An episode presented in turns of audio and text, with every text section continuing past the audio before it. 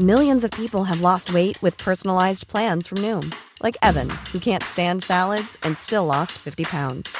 Salads, generally, for most people, are the easy button, right? For me, that wasn't an option. I never really was a salad guy. That's just not who I am. But Noom worked for me. Get your personalized plan today at Noom.com. Real Noom user compensated to provide their story. In four weeks, the typical Noom user can expect to lose one to two pounds per week. Individual results may vary. El Heraldo Media Group presenta Periodismo de Emergencia con Arturo Rodríguez, Hiroshi Takahashi e Ignacio Rodríguez Reina. Con las reglas del oficio. Comenzamos. 10 de la mañana con 3 minutos. Bienvenidos a Periodismo de Emergencia. Es un gusto saludarle como todos los sábados y los domingos, hoy domingo 10 de octubre, para abordar pues eh, diferentes asuntos de la cosa pública y como siempre es un privilegio poder estar aquí compartiendo los micrófonos, la cabina con Ignacio Rodríguez Reina. Arturo, ¿cómo estás? Muy buenos días y bien, encantados de poder estar platicando nuevamente y bueno, pues agradeciéndole a ustedes el favor de de su sintonía y bueno, esperemos que este programa sea de su agrado. Yo creo que los temas son interesantes y relevantes. Sin lugar a dudas, Ignacio, muchísimas gracias. Y, bueno, pues eh, viene una semana muy intensa y por esta agenda de la semana que está por iniciar, tenemos ya el futuro próximo con Mónica Reyes. Buenos días. Buenos días, ¿qué tal Arturo? Nacho, qué gusto saludarlos y un abrazo también a Hiroshi, ¿no? A Hiroshi, que está, está escuchando, ¿no? Seguramente escuchándonos, le mandamos un abrazo muy afectuoso. Ese Hiroshi que no falla, excepto pues ahora que finalmente se tomó unas muy merecidas vacaciones. Así es, vamos a comenzar pues. Futuro próximo.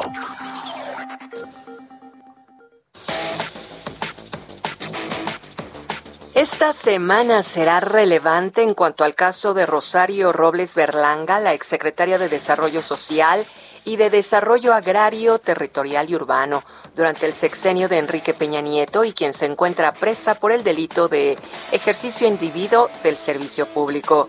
La revisión del caso y su eventual liberación ponen en entredicho una vez más a la Fiscalía General de la República, que podría perder terreno en el único caso en el que ha podido encarcelar a un funcionario de la pasada administración. El próximo viernes 15 de octubre asumirá como gobernador Evelyn Salgado, quien llegó al cargo después de que su padre, el veterano y polémico político Félix Salgado Macedonio, fuera defenestrado por violar disposiciones de fiscalización y sobre el que pesan acusaciones de violación que fueron motivo de protestas feministas. Se trata pues de la gubernatura sobre la que se tendrá una mayor observación, en especial por considerar que la inexperiencia de Evelyn Salgado y su relación familiar resultará previsiblemente en el arribo al cargo solo como parapeto de su padre, quien ejercerá el poder en ese estado. A propósito del feminismo, esta semana sesionará el Comité de Monumentos y Obras Artísticas en Espacios Públicos de la Ciudad de México, donde la propuesta de la jefa de gobierno, Claudia Sheinbaum, buscará que la antigua glorieta de Colón sea espacio para exaltar a la mujer indígena.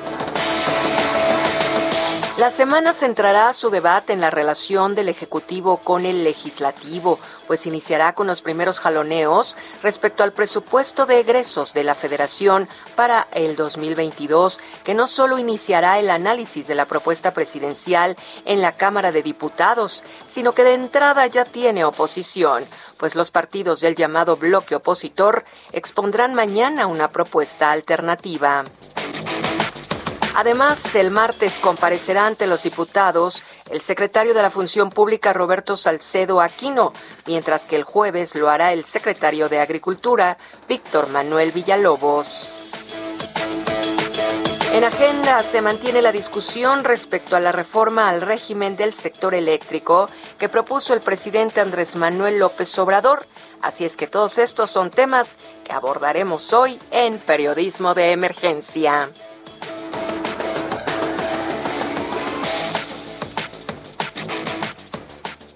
Periodismo de emergencia. Con las reglas del oficio. Muchísimas gracias a Mónica Reyes, como siempre, como cada sábado, con la agenda del pasado y el domingo con lo que está por suceder. Y pues Ignacio, es una semana intensa como creo que y pues casi, casi siempre en el último trimestre o cuatrimestre del año, el trimestre, ¿no? Que es cuando viene presupuesto, comparecencias eh, y bueno, pues vemos también iniciativas que tensan la relación entre ejecutivo y legislativo. Sí, yo creo que es el caso, pues lo que tenemos en, en puerta la reforma enviada por el presidente, la reforma eléctrica, que pues eh, ha provocado un debate fuerte, amplio. Me parece que no es para menos. Eh, em, este tipo de temas no deberían ser aprobados automáticos. Hay una propuesta para hacer un parlamento abierto del PRI eh, y más allá de la intención del propio partido de tratar de acomodarse a una, una realidad que además lo coloca en una disyuntiva importante, ¿va o no va con Morena en la iniciativa presidencial? O con el bloque opositor. O con el bloque opositor. Entonces, eh, lo del Parlamento abierto me parece, eh, bueno, un ejercicio interesante para escuchar voces. por desgracia, y mira mi experiencia directa en, en los congresos, en el Congreso local, es que los parlamentos abiertos no sirven para mucho, porque la mayoría aplasta. Me parece que esta, esta poca calidad del debate democrático y poca calidad y poca disposición política para eh, realmente abrir, eh, eh, digamos, los, los, oídos, escuchar e incorporar y hacer una reforma en todo caso que tuviera, pues, elementos que integren puntos preocupantes que pueden ser de la iniciativa del presidente, debería ser un ejercicio natural. en la práctica política mexicana, la verdad es que no es algo que se escuche. Aquí todavía prevalece este, esta, esta tendencia a aplastar eh, de parte de quien tiene la mayoría de los votos, ¿no? Eh, bueno, pues estará muy intenso, por supuesto. El, el, antiguo mayoriteo de los regímenes hegemónicos priistas luego se reedita con mayorías tan eh, pues amplias como las que ha tenido particularmente el presidente López Obrador. Sí, sí, sí, yo creo que hoy, digamos, esta nueva legislatura mm, redujo, por supuesto, después de un periodo muy intenso y de desgaste de tres años de gobierno, digamos, le, redujo este, este amplio margen de maniobra. Y por eso hoy nos estamos, eh, estamos en la situación en la que vemos eh, el presidente ofreciéndole un caramelo a los priistas en donde más les gusta esta parte del pues de, la, de las figuras icónicas como el presidente Adolfo López Mateos, como Lázaro Cárdenas, esta recuperación de, él mismo ya se los dijo, ¿no? De ver, pues si son fieles a su esencia, ahí les va este caramelo. Y bueno, pues es parte, pues un poco de lo que estamos viendo esta semana. Sí, un, un papel protagónico que retoma el PRI cuando estaba prácticamente borrado de la discusión pública y que le abre varios frentes. Por una parte, eh, esto que ya ilustrabas, la relación con el presidente de la República y con Morena, que además ha ido muy de la mano en la construcción de los acuerdos, digamos, de operación legislativa. Primero la JUCOPO, la Junta de Coordinación Política, y luego el reparto de comisiones que le fue muy bien al PRI. Se quedó con gobernación y con vigilancia. Y luego viene lo de la reforma eh, esta eh, energética en su capítulo eléctrico y coloca al PRI, eh, por otra parte, en una tensión justamente con los partidos de la coalición Va por México, que de haber sido electoral se pretendía fuera legislativa. Hay amagos, hay una especie de advertencia de que si no votan en contra, y se rompe la alianza, ¿no? Y eso, digo, a mí me parece una jugada política de verdad muy inteligente del presidente que siempre ha demostrado ser un gran estratega político, porque si rompe la alianza, en este caso ya la rompió durante los próximos tres años. Exacto, o sea, esto define eh, la conducta de los partidos y de las oposiciones a la segunda mitad del hasta que acabe el gobierno y, y, la sucesión presidencial. Entonces, pues es muy interesante, es una jugada, pues sí, muy muy hábil, audaz, y, más allá del contenido per se de la reforma eléctrica, que eso yo creo que también es un tema. Bueno, el, el dilema que en que ha colocado a, al justamente el dilema que ha colocado al PRI, pues también le da caramelos interesantes, no solo ideológicos, sino esto que tú dices, pues el PRI que prácticamente estaba desvanecido casi por completo en todo el panorama nacional, con eso vuelve a tener un papel que Dios hace mucho no lo tenía. Necesitan 56 votos. El PRI los puede proporcionar. Tienen 70 y algo de diputados. Sin embargo, hay eh, este otro frente que sería el tercero para los priistas, el frente interno, donde los grupos más próximos a lo que fue el sexenio de Peña Nieto, eh, pues están básicamente en la misma línea del bloque opositor, en un no definitivo y total, eh, y la protagonista pues ha sido la senadora Claudia Ruiz Macié Salinas, que por cierto, bueno, pues eh, familiarmente es, eh, cae en este señalamiento de ¿es el PRI de Cárdenas o es el PRI de Salinas? Y resulta que la sobrina pues es precisamente la principal voz de oposición a la iniciativa presidencial dentro del PRI. ¿no? Sí, yo creo que también dentro del PRI. Y mira, eh, es muy interesante ver cómo en los últimos años se ha ido conformando esta radiografía política del país y de los partidos, porque pues Morena, hay que decir, tienen vasos comunicantes que nunca se han roto. muchos de los hoy integrantes de, Morena, bueno, el propio coordinador de los diputados de Morena, un destacado priista, ¿no? Sí, se, ha hallado muy bien con Moreira, por ejemplo, ¿no? Pareciera que, van caminando juntos en al menos en este primer mes de la nueva legislatura. Y yo creo que hay otros temas en los que van a caminar. Eh, creo que estos vasos comunicantes, pues nos dejan ver que pues en efecto, no es que fuera fácil ninguna transición, en realidad y hay todavía un desprendimiento del PRI por razones a veces tan pues tan concretas como que perdieron una candidatura y se pasaron a Morena, otros pues sí un rompimiento más ideológico con algunas prácticas de casi casgos, corrupción, pero pero hay unos vasos comunicantes pues que explican muy bien que Morena hoy tenga esta posibilidad de, poder avanzar y prácticamente limpiar en el camino, si es que lo logra, romperle el bloque opositor, pues de una manera muy tranquila este, de aquí a, al, término del, gobierno del presidente López Obrador. Nos hubiera gustado hacer algunos de estos planteamientos a Rubén Moreira y, o a, y a Claudia Ruiz Macié. Desafortunadamente no fue posible concretar los enlaces esta mañana como nos hubiera gustado. Eh, sin embargo, bueno, pues eh, creo que hay otras voces que también desde la oposición eh, están teniendo un papel protagónico en el debate. Uno de ellos es el diputado panista Jorge Triana, quien es el vicecoordinador de la bancada y quien nos ha tomado la comunicación. Jorge Triana, muy buenos días. ¿Qué tal? Buenos días, encantado de estar con ustedes. Eh, diputado, ¿cómo está? Les saluda Ignacio Rodríguez Reina. Eh, bueno, ¿ustedes cómo están viendo eh, el panorama? ¿Cuál es el análisis que tienen? platicábamos al aire hace unos instantes que, bueno, el PRI se está debatiendo entre allanarle el camino al, pues, a, a, Morena y, por supuesto, al presidente López Obrador o tratar de ser fiel a este acuerdo que habían construido con ustedes y el PRD principalmente para ser no un bloque opositor en las elecciones, sino una coalición política que mm, pues transitara de una manera unida en los siguientes tres años. Sí, mira, nosotros eh, desde el principio fuimos muy claros en afirmar que no íbamos a caminar juntos en todos los temas, que eh, por supuesto seguimos siendo partidos diferentes, nunca hablamos de una fusión de partidos, cada partido tiene su vida orgánica interna, tiene sus estatutos, tiene sus principios y pues eso se respeta.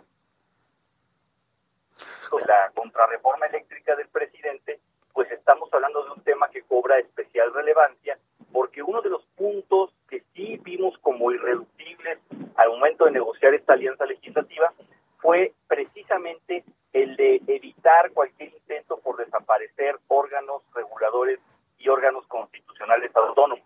Y es precisamente lo que está proponiendo el presidente Andrés Manuel López Obrador. Por lo tanto, eh, desde mi punto de vista, pues creo que el PRI en congruencia con, eh, pues vaya, con estos acuerdos y en congruencia también con su electorado, porque la gente votó por ese partido, vendiéndose como un partido de oposición a la regresión autoritaria del presidente, bueno, pues tendría que manifestarse. Respetamos mucho su estrategia parlamentaria, política, legislativa, de mantenerse al margen del debate en este momento, de no tomar una posición eh, formal, por así decirlo, pero creo que el día de la votación vamos a ver reflejado en el tablero electrónico de San Lázaro quién realmente está comprometido pues, con ese acuerdo previo que hicimos y quién pues, está dando la espalda incluso a los electores. Lo que refleje el tablero será eh, definitivo, determinante para la continuidad de la coalición, eh, que fue electoral y ahora es legislativa.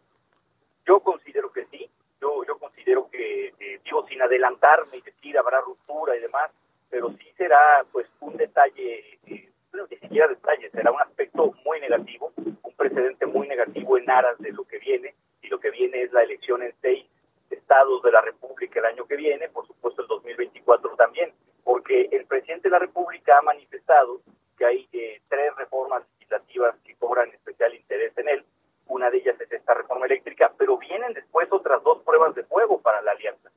Una es eh, eh, la eh, militarización de la Guardia Nacional, bueno, la formalización de la militarización, porque los hechos ya, ya estaban militarizadas. La otra es pues nada más y nada menos que la desaparición del INE, ¿no? Lo que ellos llaman reforma electoral. Entonces, pues eh, si no caminamos juntos en estas tres reformas que son las importantes, ¿qué podemos esperar después, no? Eh, me parece que son los tres puntos tonales de la alianza. Nos tenemos que cerrar filas toda la oposición y, y, y bueno, pues ahí está estará a prueba eh, no solo el PRI, sino todos los partidos y los diputados de oposición en lo particular. El diputado, ¿y usted obviamente tiene continuo un pulso cotidiano de cómo está el debate eh, con sus colegas eh, eh, priistas. ¿Qué es lo que percibe que entre ellos? Eh, o, de plano ve ya que hay una tendencia, una proclividad a tratar de sumarse a, a esta iniciativa del presidente López Obrador? No, mira, nosotros, nosotros, eh, a ver, primero parto de un punto muy importante que hay que aclararle a todo el auditorio. Los números son claros. Eh, hay 277 diputados del bloque oficialista en San Lázaro, es decir, que componen los grupos parlamentarios de Morena, del Partido Verde y del PT, 277. Para alcanzar la mayoría calificada que se requiere para aprobar esta reforma constitucional, necesitan 134 diputados, 134 votos, en caso de que todos estén presentes. Eso quiere decir que le tienen que robar 56 diputados a la oposición, digo, robar en el sentido eh, metafórico. Eh, suponiendo que estos 56 diputados provengan del PRI, el PRI tiene 71 diputados. Esto quiere decir que con 14 o 15 que nosotros logramos convencer, pues de romper su línea partidista en su caso y votar junto con la oposición, votar en contra de esta reforma regresiva, pues eh, no va a pasar. Y mira, nosotros esta semana nos reunimos eh, con 18 de ellos que dijeron por ningún motivo vamos a, a, a, aprobar esta reforma, va en contra de lo que propusimos en campaña, y seguramente se irán sumando más. Nosotros, eh, eh, sin, sin, echar las campanas al vuelo, pero queremos ser eh, optimistas al, al, respecto y creemos que, que, ningún intento por tirar de línea a los diputados del PRI los va a doblar. O sea, esa sería la estrategia, ir hablando uno por uno, pues un poco como lo hacen también desde el Ejecutivo, uno por uno para tratar de evitar que se rompa la alianza. Sí, por supuesto, ese trabajo se está haciendo. Eh, eh, por supuesto que también nosotros hemos hecho un llamado constante a los diputados del Partido Verde, que es un contrasentido, que voten a favor esta reforma en contra de las energías limpias, de las energías renovables, y que voten a favor de quemar combustorio y carbón y diésel. Eh, y, y, bueno, pues seguramente algo se moverá en el tablero también eh, por ese lado. Pero mira, a mí lo que me preocupa es que esta reforma que es demasiado agresiva, demasiado violenta porque abarca demasiados aspectos, eh, le puedan modificar cosméticamente dos o tres detallitos y con eso darle eh, pues el justificante perfecto eh, a algunos diputados de oposición para votarla a favor. Eso también es un escenario viable, ya lo adelantó Ricardo Monreal. La reforma no va a pasar como, como está eh, textualmente, sino que tendrá modificaciones para negociar. Me preocupa esa parte y habrá que estar atentos. Y hay, hay, finalmente nos quedan un par de, minutos, diputado Jorge Triana, pero ¿cuáles serían, digamos que, los puntos de coincidencia previos a este debate que eh, se habían establecido en la coalición? Digamos, ¿a qué estaban comprometidos cuando fueron coalición eh, en el tema energético los partidos que integran esta alianza? Mira, son ejes temáticos mucho más amplios.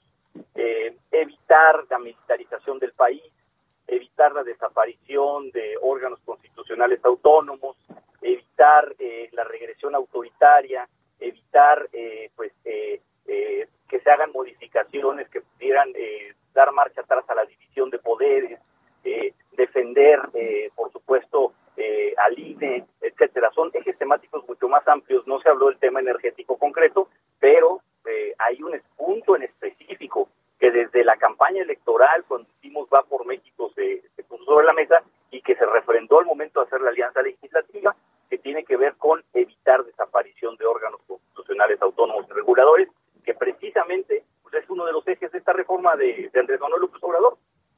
Plantea la CRE, eh, o sea, la Comisión Reguladora de Energía, hasta donde recuerdo, eh, quizás eh, la, CENACE.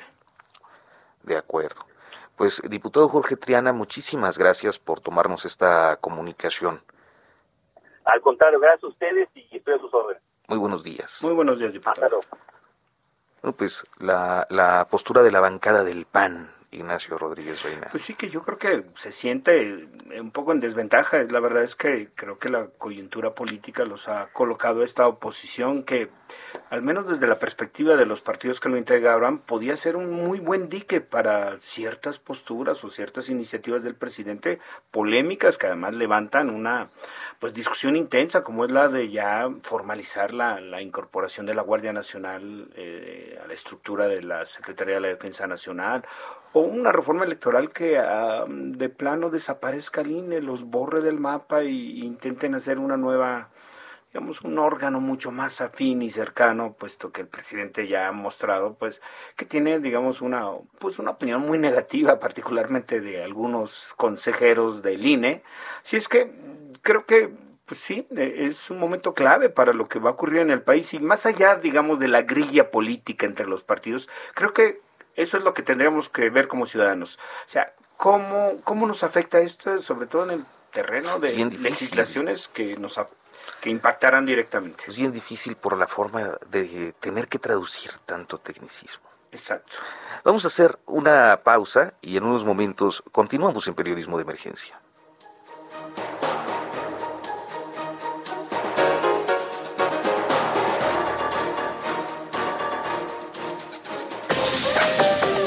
En un momento continuamos. Periodismo de emergencia. Regresamos con las reglas del oficio.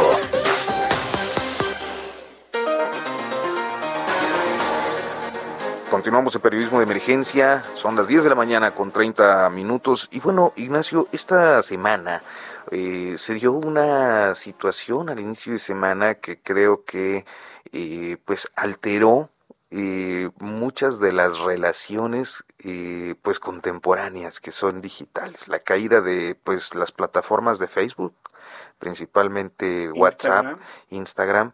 Eh, y que bueno resultaron un poco caóticas creo yo para pues eh, por una parte, la normalidad de la gente que está acostumbrada ya a relacionarse mucho a través de, estas redes y creo que también con efectos económicos importantes para quienes dependen de las redes para realizar su trabajo. Sí, creo que, que puso en evidencia algo que yo creo que todos intuíamos y pues por lo menos hacíamos la mirada hacia un lado que es pues una dependencia en muchos casos adicción, que también yo creo que, que es uno de los efectos colaterales, dependencia de ciertas plataformas, ¿no? Creo que, que mostró cuán, cuán conectados, cuán enganchados, y de repente algunos lo vivieron gozosamente diciendo, ay, bendito sea Dios, no tengo que estar este, conectado, checando WhatsApp, eh, preocupado por Instagram, y hubo incluso una especie de alivio en un, en un sector también de los usuarios, ¿no? Sí, es, es eh, creo que un comentario más o menos eh, eh, frecuente este de que haber, no, haber, no haber tenido WhatsApp durante un día fue liberador.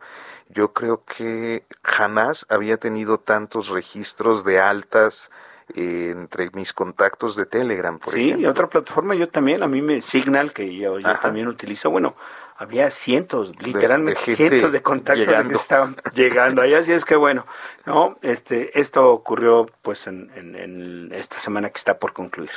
Así es, eh, Héctor, Héctor acaba de prepararnos una pieza que eh, nos explica un poco qué fue lo que pasó con la caída de Facebook.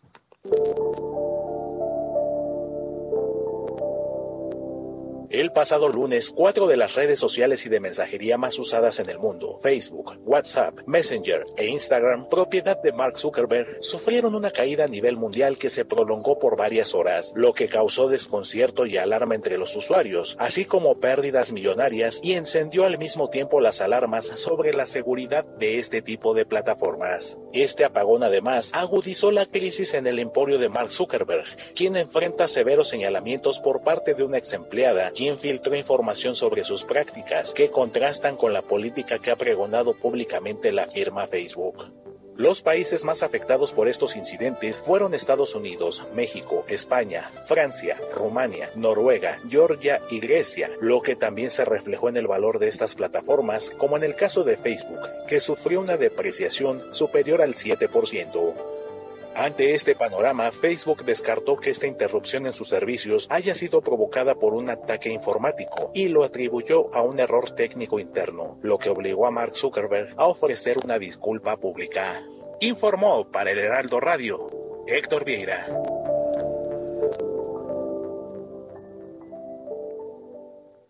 Más de 7 mil millones en un día.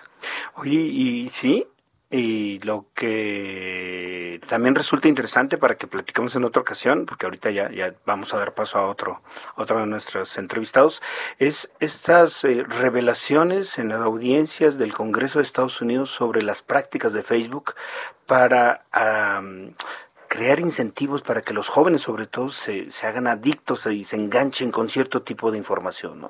Así es, y todas esas revelaciones que, que hizo una eh, ex ejecutiva de, pues como del área de responsabilidad social o de, eh, así lo traduciríamos como en, el empresariado mexicano, creo yo, de ética, eh, que el fin de semana previo a, un día antes de la caída, dio una entrevista amplia a 60 Minutos, que es un programa periodístico de muchísima influencia en los Estados Unidos. Así es, bueno, ya, ya habrá oportunidad de seguir platicando sobre Facebook. Muchas gracias Héctor Vieira por pues, la pieza. Eh, pasamos con una siguiente entrevista eh, a nuestra siguiente sección. A nuestra sección Todo menos fútbol. Exacto. Todo menos fútbol. Con las reglas del oficio. El título de la sección quizás no le guste mucho a nuestro entrevistado, pero nosotros estamos felices de que nos haya tomado esta comunicación el día de hoy. Juan Villoro, Juan, Juan muy buenos días, te saluda Arturo Rodríguez.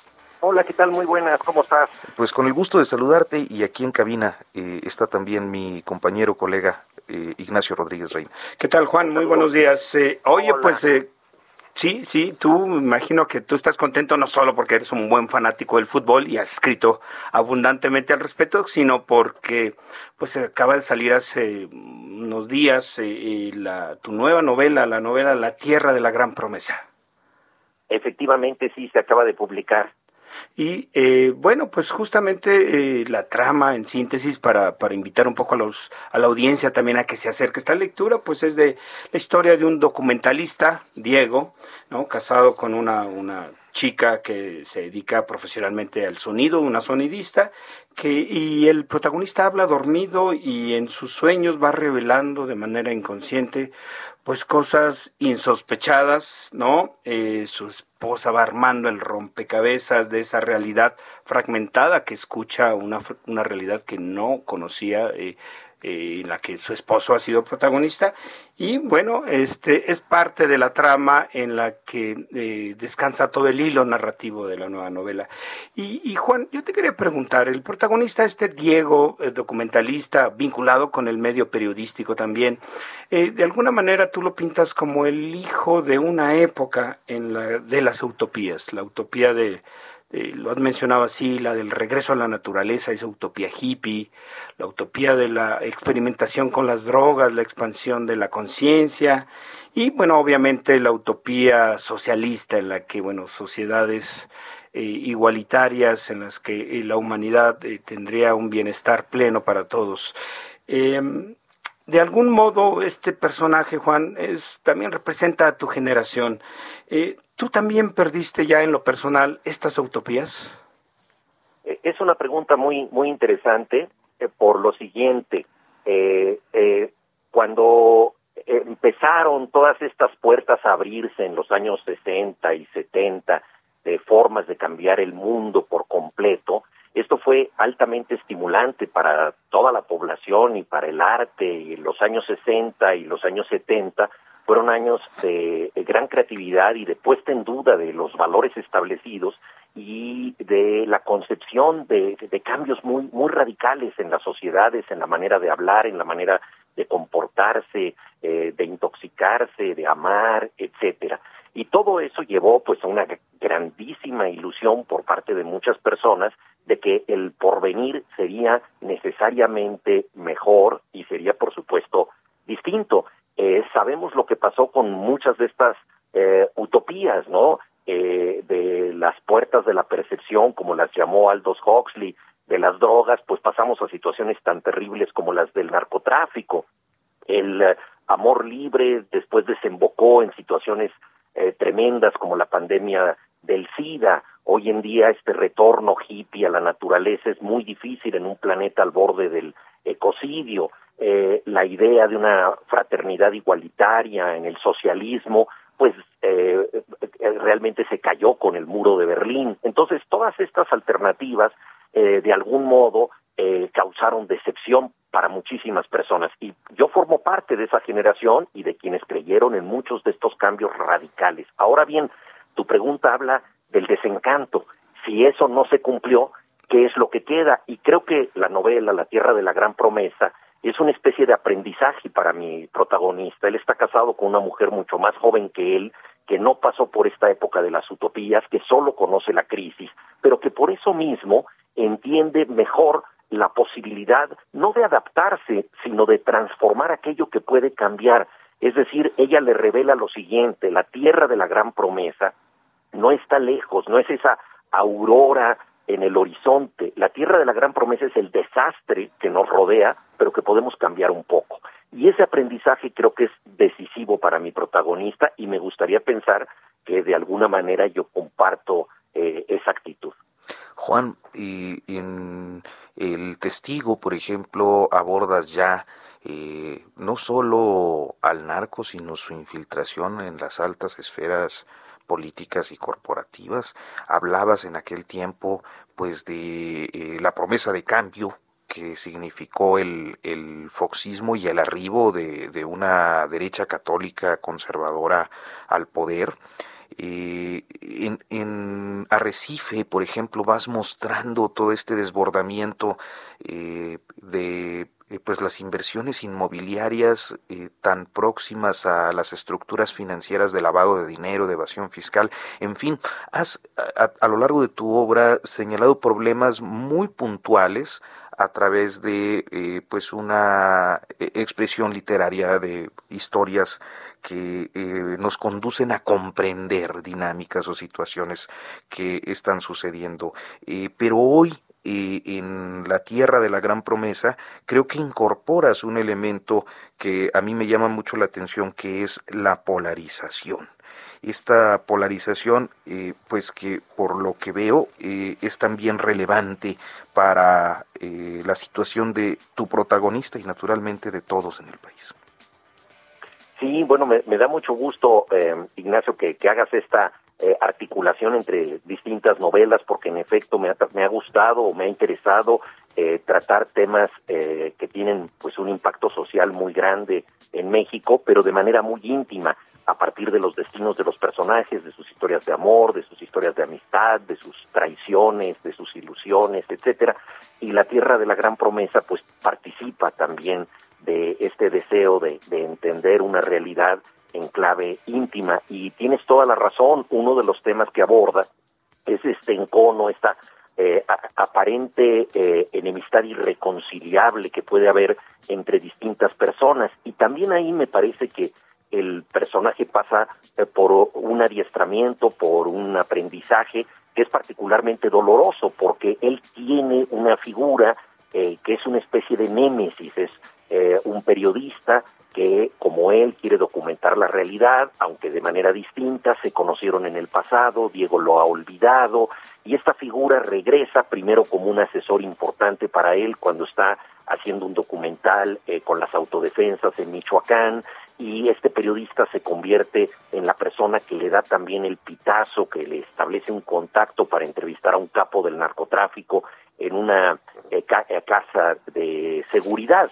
Eh, no va a la cita porque le piden a Diego que excluya al periodista. El periodista se resiente y ahí parece nacer lo que es un encono, una enemistad frontal entre ambos, el periodista lo investiga y poco a poco Diego se va a dar cuenta de que esa persona que de alguna manera lo está vigilando es quien mejor lo conoce y que de manera trágica esa persona tiene razones que él debe aprender a aceptar.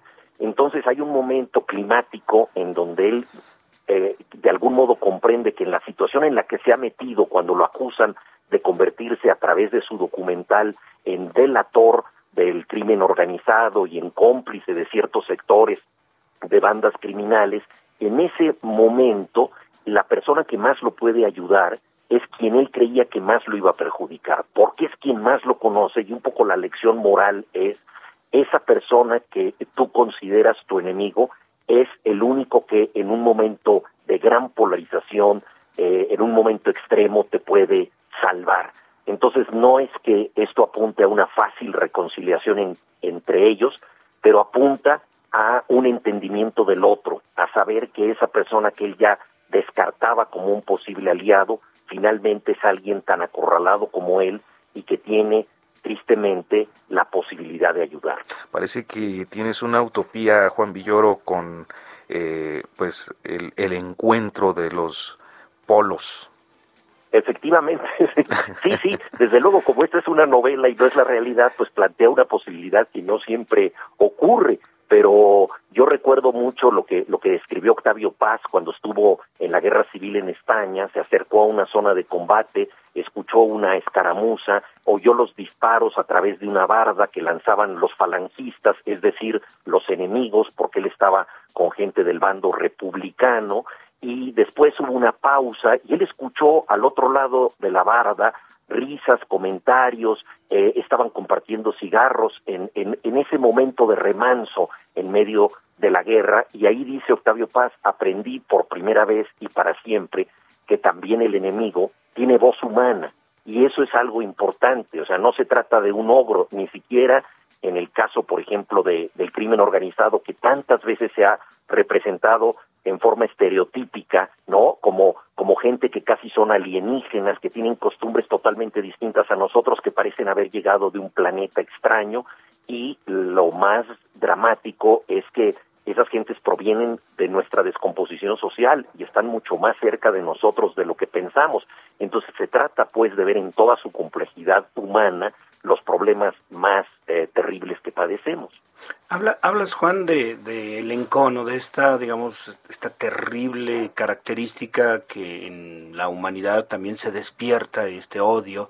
Eh, me haces pensar en lo que hemos estado de una u otra manera, con diferentes matices, escuchando y viendo a lo largo de estos tres difíciles años que eh, al parecer lo que parecía una pues una primavera democrática se ha convertido en pues digamos un campo de batalla en el que por un lado eh, eh, el presidente eh, de manera recurrente hace una crítica muchas veces con encono hacia la inteligencia los académicos la ciencia. Qué piensas de esto Juan no pues es una situación tremenda que no empezó con este sexenio. Ha habido en conos muy, muy largos a lo largo de la historia de México, liberales y conservadores en el siglo XIX, durante la Revolución Mexicana. Hay que recordar que Francisco y Madero gobernó con toda la prensa en contra y que hubo eh, eh, una cantidad de descalificaciones de distintos bandos. Por ejemplo, toda la parte villista de la historia de la revolución solo se conoció tardíamente porque había sido una parte totalmente ocultada por los vencedores de la revolución y más cerca de nosotros pensemos, por ejemplo, en em, el intento de desafuero de López Obrador, orquestado desde el poder por Vicente Fox, que creó una división social muy grande. Entonces, eh, este gobierno no inventó la polarización, pero ciertamente la capitaliza.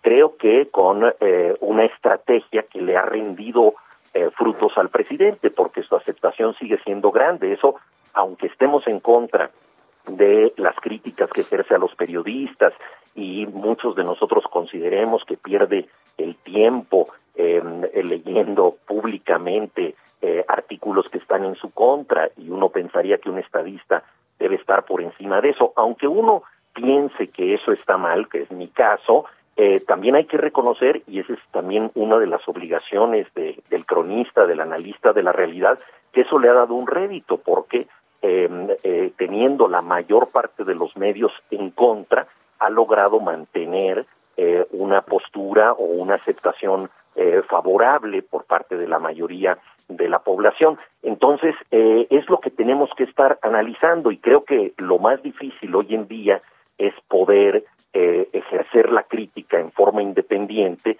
sin caer necesariamente en uno de los polos, porque los dos polos se pretenden democráticos, se pretenden tolerantes, pero eh, la, la, tolerancia se tiene que ejercer. Entonces, desgraciadamente, estamos en esta situación de todo o nada, en donde tienes que estar o frontalmente en contra o eh, totalmente a favor.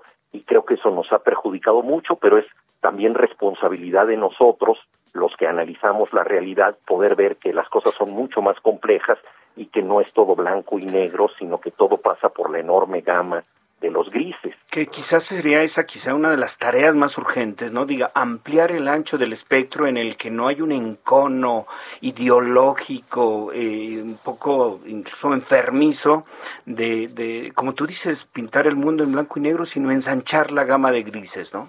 O estaremos en un momento en el que la neutralidad es un acto auténticamente radical. pues mira, estamos sí en, un momento en que en que el, el ver las cosas eh, eh, de manera eh, independiente, al margen de una postura eh, avalada por cualquiera de los dos polos, eso es efectivamente un acto muy, muy singular y yo creo que es lo que habría que defender. Digo, Julio Hernández, conocido como Julio Astillero, lo planteó en el llamado Encuentro de Libertad de Expresión en Guadalajara hace poco, ¿no? Que se hablaba de libertad de expresión, pero con un grupo, pues, que pretendía eh, tener más o menos la misma postura sin dar voz a la pluralidad. Entonces, eso es lo que nos falta, nos falta tolerancia, nos falta pluralidad, nos falta ver virtudes y defectos en ambos bandos. Juan Villoro, eh, estás presentando en estos días la novela eh, La Tierra de la Gran Promesa. Entiendo que estarás en la Feria Internacional del Libro del Zócalo, que bueno, vuelve a ser presencial, para fortuna de todos. Sí, efectivamente, el próximo martes a las 5 de la tarde estaré en, en la Feria del, del Zócalo. Me dará mucho gusto volver a esa actividad presencial. Eh, oye Juan, a mí me gustaría eh, pues llegar al, se nos acaba el tiempo, pero nos gustaría llegar al, digamos en esta plática imaginando una escena. Imaginemos una escena Juan en la que tú llegas a Palacio Nacional, ahí eh, ingresas a uno de estos majestuosos salones que existen en ese recinto, te encuentras con pues de una manera muy amistosa, cordial con el presidente López Obrador, le obsequias tú tu tu libro, él te hace elogios y tú llega un momento en que le tienes que dedicar el, libro. ¿Qué le escribirías en esa dedicatoria? Eh, yo le escribiría a Andrés Manuel, espero que recuerdes quién eras en 2006. Vaya.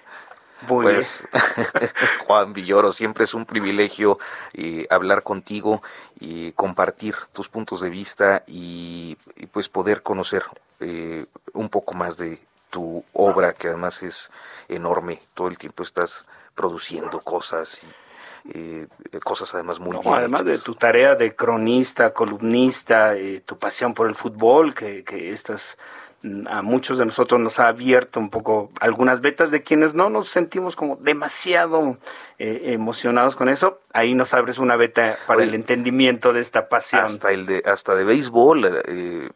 vi por ahí el prólogo que hiciste al libro de Beatriz Pereira, pelotero. como no, el libro pelotero, un libro espléndido de de entrevistas y reportajes sobre beisbolistas mexicanos hecho por Beatriz Pereira, una precursora eh, del periodismo en México, hecha con, hecho con, con voz de mujer, cosa que no ha sido fácil durante muchos años en este país. Pues Juan Villoro, muchísimas gracias. Muchas gracias, Juan. Gracias que pases un gran domingo. Un gran abrazo. Hasta luego. El martes a las 5, dijo. Sí, a las 5 de la feria, ahí en la plancha del Zócalo. En la plancha del Zócalo, en la, en la Feria Internacional del Libro, que ha estado muy concurrida. Eh, ayer, eh, pues un grupo de amigos que... ¿Tú ya, ya, fuiste por allá? Eh, no, fui, ayer por la noche estuvieron un grupo de amigos que participan en, en el proyecto Notas sin Pauta, que como, bueno, tú sabes, nuestro auditorio es parte de alguna de mis actividades independientes o alternativas. Y que por cierto, el miércoles presentamos nuestro primer libro del sello editorial Notas sin Pauta. De que platicamos en, la semana pasada. 5 de la tarde, miércoles, ahí en el en, el, en la Feria Internacional del, del, Libro del Zócalo. Hay que llegar un poquito antes para eh, pues acceder con todos los protocolos de seguridad que se están siguiendo por el tema sanitario. Bueno, pues qué gusto, qué gusto que, que estés vayan a estar ustedes por ahí, que bueno, asistan. Yo todavía, la verdad, todavía no me siento con demasiada confianza, pero pues creo que es parte del proceso de ir recuperando estos espacios públicos. ¿no? Ha estado, eh, ha estado muy concurrida auténticamente, y este, me parece que con todo y que bueno, pues más o menos se guardan las distancias entre el sillerío, eh, fue una apuesta eh, osada, pero ciertamente gratificante de, del gobierno de la Ciudad de México, lo digo con eh, convicción total, estuvo el homenaje concurridísimo a Elguera el pasado viernes por la noche, y bueno, pues así ha habido actividades muy padres, ¿no? Bueno, pues si usted está aquí en la Ciudad de México o está cercano y piensa visitar, anímese, este, con cuidado, como dice Arturo, con anticipación. Creo que es parte de ir, ir recuperando esta parte de que la pandemia nos había secuestrado. Y hay que comprar libros. Hay que comprar libros y hay que leerlos. Y hay que leerlos. Pues Ignacio Rodríguez Reina, como siempre, un gusto poder coincidir en este espacio. Ya pues veremos si la próxima semana se reincorpora ya Hiroshi Takahashi. Por aquí nos vemos. Muchísimas gracias y los esperamos la próxima semana. Gracias, Héctor Vieira, en la producción. Y bueno, pues y los esperamos próximo sábado en punto de las 10 de la mañana, domingo en punto de las 10 de la mañana, periodismo de emergencia con Hiroshi Takahashi, Ignacio Rodríguez Reina y un servidor, Arturo Rodríguez. Muy buenos días, hasta pronto.